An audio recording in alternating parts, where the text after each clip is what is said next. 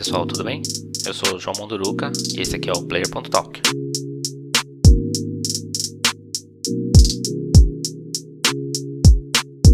Semana agitada, a gente teve aí dois eventos principais, o Pokémon Presents, algumas novidades sobre Pokémon, sobre a franquia que está aí completando 25 anos, e teve o State of Play da, da Sony.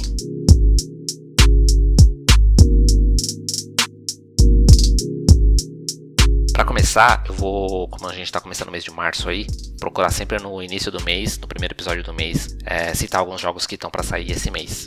Agora em março tá bem tranquilo. A gente vai ter Yakuza Like a Dragon dia 2. O jogo foi lançado ano passado para geração anterior, mas esse ano tá chegando no PlayStation 5. Já saiu pro Xbox Series X, para toda a nova geração. O PlayStation 5 era o último que faltava, sai agora dia 2. E tem também o Crash Bandicoot 4 It's About Time. O jogo também foi lançado ano passado, mas está recebendo agora a sua versão para nova geração. Para quem já tem um jogo no PlayStation 4 ou no Xbox One, o upgrade é gratuito para nova geração.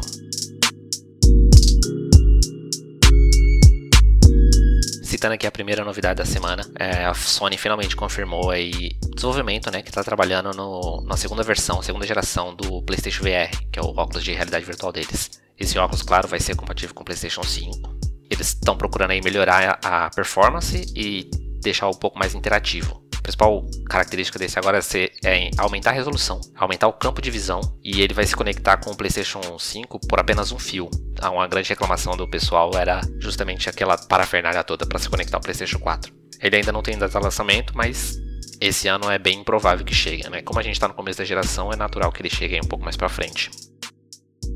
Falando sobre o Pokémon Presents, é, bastante novidades sobre Pokémon. O novo jogo New Pokémon Snap, que é aquele jogo onde você vai fazer um safari de Pokémons tirando fotos dos animais na sua vida selvagem, natural, sem capturar os Pokémons. Vai chegar aí dia 30 do 4. E a gente tem dois títulos aí que abordam a geração 4 de Pokémon, né? Que são o remake de Pokémon Diamante e Pérola, que foram lançados para os DS em 2007. Recebem agora novas versões no Switch.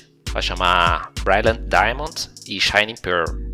Esse chega até o final desse ano. O outro anúncio é, de uma novidade aí é o Pokémon Legends Arceus. É um Pokémon legendário novo. E esse também tá na região do Sinnoh, na, que é abordada na quarta geração. Só que esse jogo se passa na época feudal do Japão. Então vai contar uma história bem antes dos primeiros títulos do, de Pokémon aí. Aparentemente o jogo vai abordar ali a criação da primeira Pokédex. É bem interessante porque ele tem toda uma dinâmica diferente, um gameplay um pouco diferente do que a gente está acostumado na série Pokémon. Você pode capturar os Pokémon sem precisar lutar com eles, os Pokémon selvagens, é só tirar a bola, a Pokébola. As batalhas vão parecer mais dinâmicas. Ele é tratado como action RPG, então talvez ele não tenha muitas paradas de para batalha, escolher o, o, golpe, esse tipo de coisa. Pode ser uma coisa mais dinâmica. Aparentemente uma nova abordagem para a série aí chega para Switch, mas só ano que vem. E falando sobre o State of Play, o evento da Sony, aí é o vídeo que ela apresentou com algumas novidades para esse ano. É, já disse aqui, eles abriram o vídeo com Crash Bandicoot 4, é, abordando ali o que tem de novidades sobre a atualização para PlayStation 5. O jogo vai ter 60 FPS, vai ter 4K, vai ter atualização com compatibilidade sobre os gatilhos do PlayStation 5, né? Eles apresentaram também um gameplay de Returnal, que é um jogo exclusivo da, da PlayStation. É um roguelike, né? Cada vez que você morre no jogo, ele, o mundo pode ter alguma alteração, então você precisa ir aprendendo e, e acumulando um aprendizado para poder evoluir. Selene, que é a personagem principal, ela tá presa em um loop temporal ali, em um, em um planeta alienígena aparentemente um ambiente muito hostil, desconhecido para ela, mas o jogo tem um pouco de terror psicológico também. Então, em alguns momentos, as memórias dela vão ser misturadas nesse novo mundo, né? Inclusive no trailer, uma casa que ela viveu na infância aparece no meio desse planeta chega dia 30 de abril. Um título que para mim é muito interessante, Kena Bridge of Spirits, que é um jogo bem cartoonizado, em estilo Zelda, uma personagem carismática, muito bonito o jogo. Teve um novo trailer aí, recebeu um novo trailer. O jogo parece ter um pouco essa mecânica de Zelda, bem interessante. Eu fiquei bastante curioso, o jogo é muito bonito. Além dessa similaridade né, da, da, mecânica do gameplay com a série Zelda, o jogo, no final do trailer, a protagonista coloca uma máscara, aparentemente uma máscara de raposa, mas ela coloca uma máscara que faz muita referência ao jogo Majora's Mask, né? Lançamento para meio desse ano, dia 24 de agosto. Essa semana a gente tem também bastante novidade de Final Fantasy, uma das primeiras e mais importantes. A atualização para Final Fantasy VII Remake chega a Intergrade com a inclusão da Yuffie, a personagem, e um novo personagem que, pelo que eu sei, ele é novo na série, que chama Sonon. Ele chega junto com ela em Midgar. Essa atualização é só para PlayStation 5, Então, se você tem um jogo, o Final Fantasy VII Remake, no PlayStation 4, você vai poder fazer o upgrade para o PlayStation 5 e receber essa atualização. Final Fantasy VII é, ele tem aí, nessa atualização, incluindo a personagem, vai ter várias melhorias de gráfico e de performance para o PlayStation 5. É interessante que eles estão dando na PlayStation Plus o Final Fantasy VII Remake do PlayStation 4. Então, se você não tinha o jogo, você já pode pegar ele gratuitamente agora assinando a Plus. E quando você chegar no PlayStation 5, você só faz atualização com essas novas melhorias.